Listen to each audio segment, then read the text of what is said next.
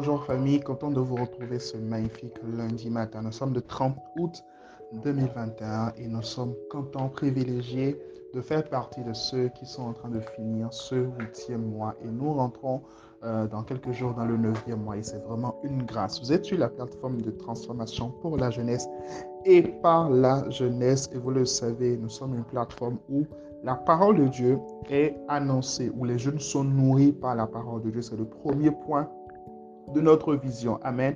Alors depuis euh, deux semaines déjà, nous sommes vraiment sur le thème des relations et tout au long de cette semaine, nous allons voir le thème des fiançailles. Donc le thème de cette semaine, c'est vivre les fiançailles selon Dieu. J'ai vu que vraiment euh, les audios de la semaine passée euh, faisaient partie des audios les plus écoutés de l'histoire des audios. Amen, amen, gloire à Dieu, gloire à Dieu. Alors, Vive les fiançailles selon Dieu. On a parlé un peu du choix du conjoint la semaine dernière et aujourd'hui nous allons voir vivre les fiançailles selon Dieu. Mais en guise d'introduction, permettez-moi de dire que euh, euh, dans une relation, généralement, il y a la phase où vous abordez la personne. Bien sûr, l'homme aborde la femme. Euh, il commence d'accord la relation. Là, on parle d'une phase d'amitié. OK? Maintenant, quand est-ce qu'on parle de fiançailles exactement? On parle de fiançailles lorsque les autorités familiales et spirituelles sont au courant, sont informées d'accord de, la relation et valident la relation. Et ensuite, euh, voilà, les, les, fiançailles peuvent être actées, d'accord, par euh, une demande officielle, ok, en mariage que l'homme adresse à la femme. Donc, alors, les vidéos que vous voyez sur Internet où vous voyez les femmes qui s'agenouillent pour demander un mariage les hommes, arrêtez ça. arrêtez ça. Amen. Alors, Matthieu chapitre 1, du verset 18 au verset 20. Voici de quelle manière arriva la naissance de Jésus-Christ. Marie, sa mère, ayant été fiancée à Joseph, se trouva enceinte par la vertu du Saint-Esprit avant qu'ils eussent habité ensemble. Avant qu'ils eussent habité ensemble. Donc, vous voyez, déjà, ce relief-là nous montre que c'est quelque chose qui n'est pas normal, en fait. Hein, Qu'une personne tombe enceinte avant euh, qu'ils n'eussent habité ensemble. Ou en, d'autres termes, avant euh, voilà, euh, qu'ils ne se marient. C'était une parenthèse. Joseph, son époux, qui était un homme de bien, qui ne voulait pas la diffamer, se proposa de rompre secrètement avec elle. Comme il y pensait, voici un ange du Seigneur lui apparut en songe et dit, Joseph, fils de David, ne crains pas de prendre avec toi Marie, ta femme, car l'enfant qu'elle a conçu vient du Saint-Esprit. Elle enfantera un fils et tu lui donneras le nom de Jésus et c'est lui qui sauvera son peuple de ses péchés. Alors dans la relation ou du moins au travers de la relation entre Marie et Joseph, nous pouvons tirer trois leçons importantes par rapport aux fiançailles que je vais partager avec vous aujourd'hui. Première leçon importante, ce sont deux personnes spirituelles qui deviennent des fiancés. Pour vivre des fiançailles selon Dieu, il faut que les deux personnes, il faut que l'homme et la femme, je précise l'homme et la femme, pas deux hommes, pas deux femmes, non, l'homme et la femme, d'accord, soient des personnes spirituelles. Vous voyez que Marie, a eu une expérience spirituelle ok, un ange va la visiter, elle va, euh, elle va être couverte, d'accord, par le Saint-Esprit, elle va vivre l'extase de la présence de Dieu, elle va recevoir d'ailleurs Jésus dans, son sein, c'est une expérience spirituelle, mais également on voit que Joseph également, euh, elle, il a reçu en fait une visitation du Seigneur, un ange du Seigneur est venu parler à Joseph. Donc il est très très important que deux personnes qui sont des fiancés, deux personnes qui sont en amitié ou qui sont en fiançailles ou qui sont en relation, d'accord, puissent être des hommes et des femmes spirituels. C'est très, très important. En tant que fiancé, en tant qu'ami, en couple, ainsi de suite, vous devez développer une relation personnelle avec Dieu.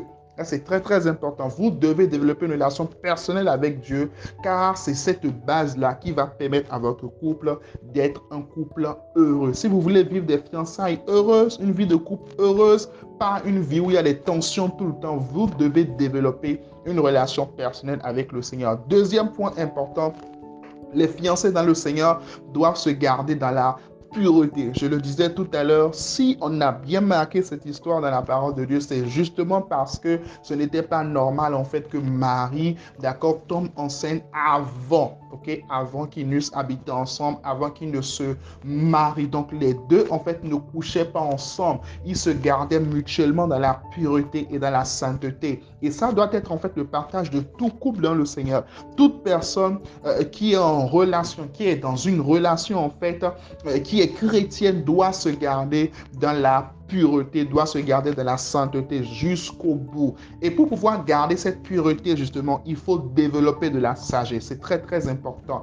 Déjà, ne pensez jamais que vous êtes fort. Ne pensez jamais que vous pouvez vous retrouver, en fait, vous deux seuls, enfermés dans une chambre seule et que rien ne va se passer. Non, les gens qui tombent, généralement, ce sont ceux qui se sont toujours vus comme des forts. Non, devant le péché, il n'y a pas de fort. Il y a juste des personnes qui sont sages. Il y a juste des personnes, en fait, qui fuient il y a juste des personnes qui évitent, d'accord, des situations dans lesquelles leur chair est magnifiée. Ok, donc évitez cela au maximum. Évitez également les caresses, les embrassades, les bisous, bisous euh, pendant des heures, des minutes, des longues minutes, des caresses bizarres. Évitez toutes ces choses parce que vous êtes en train en fait d'ouvrir la porte au péché. Lorsque vous commencez, d'accord, vous ne savez pas en fait euh, quand est-ce que ça va vous emporter. Ce que vous ne pouvez pas manger ou encore ce que vous ne devez pas manger pour le moment, vous ne devez pas laper cela parce que laper aussi c'est manger.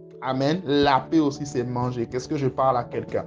Donc, ce que vous ne pouvez pas ou encore ce que vous ne devez pas manger, vous ne devez pas également laper cela. C'est très, très important. Amen, amen. Troisième point important, les fiançailles doivent se dérouler autour de valeurs communes, ok? Autour de valeurs communes. Dieu peut mettre deux personnes ensemble et pourtant ces deux personnes peuvent ne pas finir ensemble s'ils ne développent pas des valeurs communes, s'ils ne sont pas en fait de bonnes personnes. Ça, c'est très, très important. S'ils ne font pas des efforts sur eux-mêmes, s'ils ne font pas des efforts pour pouvoir faire plaisir à l'autre, pour pouvoir euh, réjouir le cœur de l'autre, c'est très, très important. S'ils ne font pas en fait des efforts euh, pour pouvoir se protéger en fait l'un et l'autre, ils ne pourront pas aboutir au mariage. Ce n'est pas lorsque vous serez en fait dans le mariage que vous allez montrer ces choses. Non, mais c'est déjà maintenant. Lorsque vous êtes déjà en fait dans les fiançailles, vous devez rassurer d'accord votre futur homme, votre future femme, que vous serez toujours là en fait pour lui, que vous serez toujours là pour elle, qu'il ne risque pas des choses avec vous, qu'il ne risque pas d'être maltraité, qu'il ne risque pas d'être rabaissé. Vous devez toujours chercher à rassurer votre partenaire avec qui vous êtes en fiançailles. La Bible nous dit que Joseph était un homme de bien, d'accord? Joseph était un homme de bien. Il aimait tellement sa femme que malgré qu'il était en droit, d'accord, de créer un scandale en, Israël, il a décidé, il a décidé en fait de ne pas créer un scandale. La Bible dit euh, qu'il cherchait, d'accord, à, rompre secrètement avec elle. On dit il ne voulait pas la diffamer. Ça, c'est la version Louis II du verset 19. Mais dans la version Parole de vie, par exemple, on dit euh, qu'il ne voulait pas accuser Marie devant tout le monde. Dans la version euh, Bible français courant, on dit qu'il ne voulait pas la dénoncer publiquement. Dans la version second 21, on dit qu'il ne voulait pas l'exposer au déshonneur. Amen. Donc Joseph était en fait un homme de bien. Et je suis sûr que si Joseph a eu cette attitude, d'accord, cette attitude d'honneur, cette attitude de couverture, ok, envers sa fiancée, c'est également parce que Marie était une femme d'honneur. C'était également une femme de bien. C'était également une femme de distinction. Donc c'est important que nous puissions développer des valeurs, que nous puissions nous couvrir, d'accord, couvrir nos faiblesses, d'accord couvrir nos faiblesses, ne pas exposer nos faiblesses dehors, ne pas exposer nos faiblesses à tous les faiblesses de notre partenaire, à tous nos amis. Non, nous ne devons pas faire ça. C'est très très important. Nous sommes, nous sommes en fait, nous avons tous des défauts, d'accord? Nous avons tous des défauts. Donc nous ne devons pas exposer les faiblesses des autres, les faiblesses en fait de notre partenaire au dehors. Cela n'est pas normal. Amen? Donc voilà, en, guise d'introduction pour ce lundi, et je prie vraiment que nous puissions passer des fiançailles heureuses par la grâce de Dieu. Même si vous n'y êtes pas encore, préparez-vous parce que vous allez y rentrer quand même par la grâce de Dieu. Alors nous écrivons tous ensemble aujourd'hui, les hommes écriront, je suis un homme de bien comme Joseph, et les femmes écriront, je suis une femme d'honneur comme Marie. Je répète, les hommes écrivent, je suis un homme de bien comme Joseph, et les femmes écrivent, je suis une femme d'honneur comme Marie. Que Dieu vous bénisse, excellente semaine dans sa présence. La grâce, la faveur et la bonne main de notre Dieu reposent sur chacun d'entre vous. On se retrouve demain mardi pour une journée de jeûne, mercredi également pour une journée de jeûne. Donc nous aurons deux journées de jeûne cette semaine, mardi et mercredi. Restez bénis. Amen.